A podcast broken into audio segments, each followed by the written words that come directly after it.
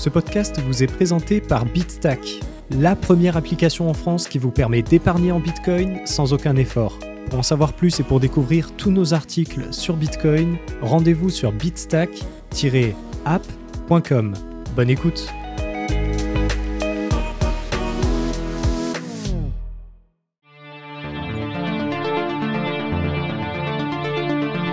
Bonjour à tous et bienvenue dans cet épisode du podcast de Bitstack présenté par Loïc Morel, dans lequel nous allons étudier les grandes dates qui ont marqué l'histoire de Bitcoin. Dans quelques semaines, l'invention de Satoshi Nakamoto fêtera déjà ses 15 ans. Dans ce podcast, nous vous proposons de découvrir les dates clés qui ont marqué à jamais son histoire. Depuis la naissance de Bitcoin jusqu'à aujourd'hui, nous vous racontons ces événements mythiques et les anecdotes qui les entourent.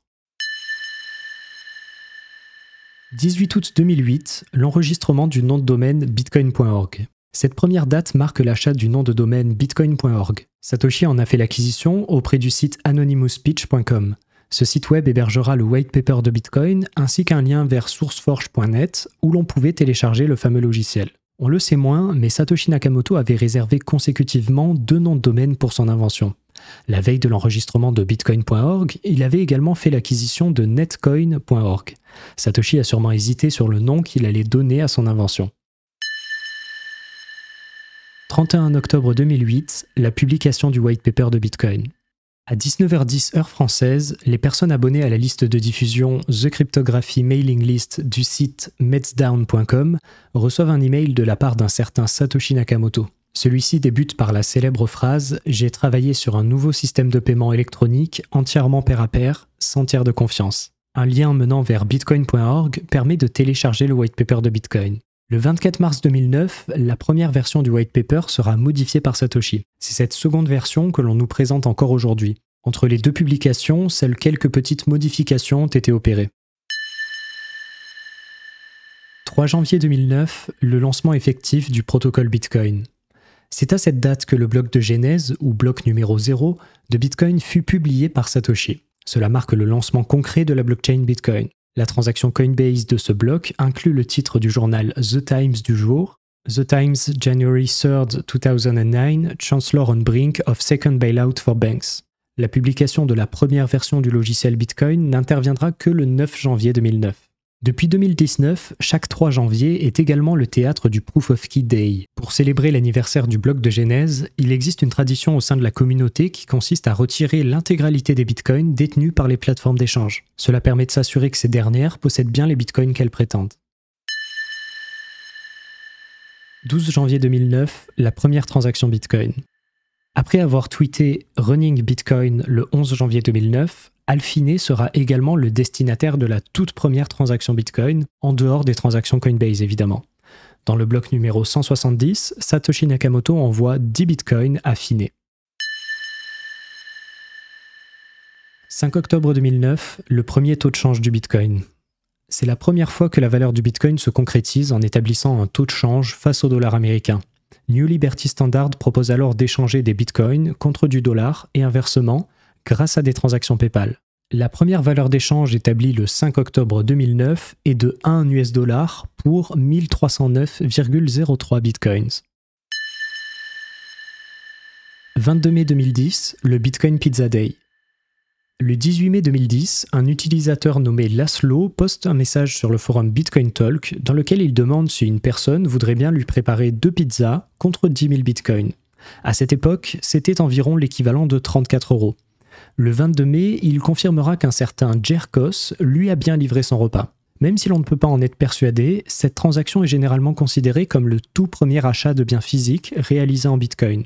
Une autre tentative de vente antérieure avait déjà eu lieu le 24 janvier 2010, dans laquelle un utilisateur avait proposé une image de fond d'écran contre 500 bitcoins. Chaque année, la communauté célèbre l'anniversaire de cet événement en mangeant une pizza. 15 août 2010, le bug de débordement des sorties. Ce jour-là, le développeur Jeff Garzik repère un bloc qui semble bizarre. À la hauteur 74 638, une transaction valide envoie un peu plus de 184 milliards de bitcoins sur deux adresses. Ce bug était rendu possible par une vulnérabilité toute simple. Si la somme totale des sorties d'une transaction en SATS dépassait 2 puissance 64, alors le montant interprété par les nœuds repartait de zéro. C'est un peu comme si vous dépassiez les 999 999 km sur le compteur de votre voiture et que celui-ci repartait de zéro car il n'y a que 6 chiffres affichables sur le tableau de bord. Heureusement, cette vulnérabilité fut repérée un peu plus d'une heure après avoir été exploitée. Un premier correctif d'urgence est disponible seulement 4 heures après, et Satoshi proposera un autre patch plus complet 5 heures après la publication du bloc 74638. Cet événement est souvent considéré comme le plus gros bug de l'histoire de Bitcoin. 12 décembre 2010, le départ public de Satoshi. C'est à cette date que Satoshi Nakamoto a envoyé son dernier message sur le forum Bitcoin Talk avant de disparaître. Il continuera toutefois à avoir quelques échanges privés, notamment par email, avec certains membres de la communauté jusqu'au printemps 2011. Gavin Andreessen prit sa relève comme mainteneur principal du logiciel. 10 février 2011, la parité avec l'US dollar. Pour la première fois de son histoire, le Bitcoin atteint la parité avec le dollar américain. Un BTC est égal à un US dollar en ce 10 février 2011. 23 avril 2011, le dernier message privé de Satoshi. Mike Hearn, un ingénieur de chez Google, reçoit ce jour-là le tout dernier email connu de la part de Satoshi Nakamoto. Dans celui-ci, il dit notamment je suis passé à autre chose, c'est entre de bonnes mains avec Gavin et tout le monde. 16 novembre 2011, la plus grosse transaction de l'histoire. Ce jour-là, 550 000 bitcoins ont été consolidés par la célèbre plateforme d'échange MTGOX. Cette transaction est la plus grosse jamais observée en termes de montant échangé. Mis à part si Satoshi et son million de bitcoins dormants se réveillent, il est très probable que nous ne voyons jamais ce record être battu. 14 janvier 2016, la publication du white paper de Lightning. Joseph Poon et Tadeusz Drija publient un papier scientifique nommé The Bitcoin Lightning Network, Scalable Off-Chain Instant Payments. Ils y décrivent une manière de créer des canaux bidirectionnels pour effectuer des paiements en dehors du système Bitcoin. Toutefois, pour être complètement opérationnel, ce système doit utiliser un nouveau type de SIGASH qui permette de réaliser des transactions Bitcoin non malléables. Ce critère ne sera rempli qu'en 2017 avec le soft fork Segwit en séparant les données du témoin du reste de la transaction. Cette idée de paiement off-chain n'est cependant pas une nouveauté. Dès 2011, Matt Corallo et Mike Hearn avaient déjà proposé une implémentation similaire de canaux de micro-paiement à partir d'une idée de Jeremy Spillman et de Satoshi Nakamoto lui-même. 1er août 2017, le hard fork de Bitcoin Cash. Cet événement représente sûrement la plus grosse scission au sein de la communauté Bitcoin. Alors que les débats sur la taille des blocs durent depuis plusieurs mois, une partie de la communauté active le hard fork passant la taille maximale des blocs à 8 mégaoctets au lieu de 1 mégaoctet. Les blockchains Bitcoin et Bitcoin Cash se séparent après le bloc 478 558 le 1er août 2017. 24 août 2017, l'activation de Segwit.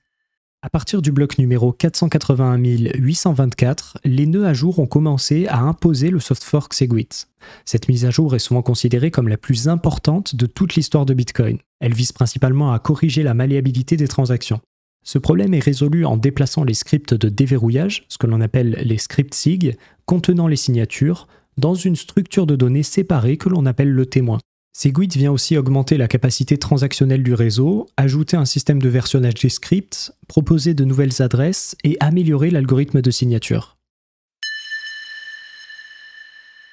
14 novembre 2021, l'activation de Taproot. À cette date, un autre soft fork majeur du protocole Bitcoin s'est produit. Taproot fut activé à partir du bloc numéro 709 632. Cette mise à jour apporte principalement des améliorations en termes de confidentialité, d'efficacité et de flexibilité. Elle a notamment introduit l'utilisation d'un nouvel algorithme de signature électronique, le protocole de Schnorr. Conclusion. Voici les quelques dates qui m'ont semblé être importantes à connaître. Il est toujours très intéressant de se replonger dans l'histoire de Bitcoin, notamment au travers des discussions sur les forums. Cela nous permet souvent de découvrir et d'apprendre de nouvelles choses sur cette magnifique invention. Dans ce podcast, nous nous sommes concentrés uniquement sur les dates marquantes depuis la naissance de Bitcoin jusqu'à aujourd'hui. Toutefois, l'histoire de l'invention de Satoshi Nakamoto débute bien avant 2008. Si vous souhaitez découvrir les racines de Bitcoin autant sur le plan idéologique que technique, je vous invite à écouter cet autre podcast nommé Pourquoi Bitcoin a-t-il été créé?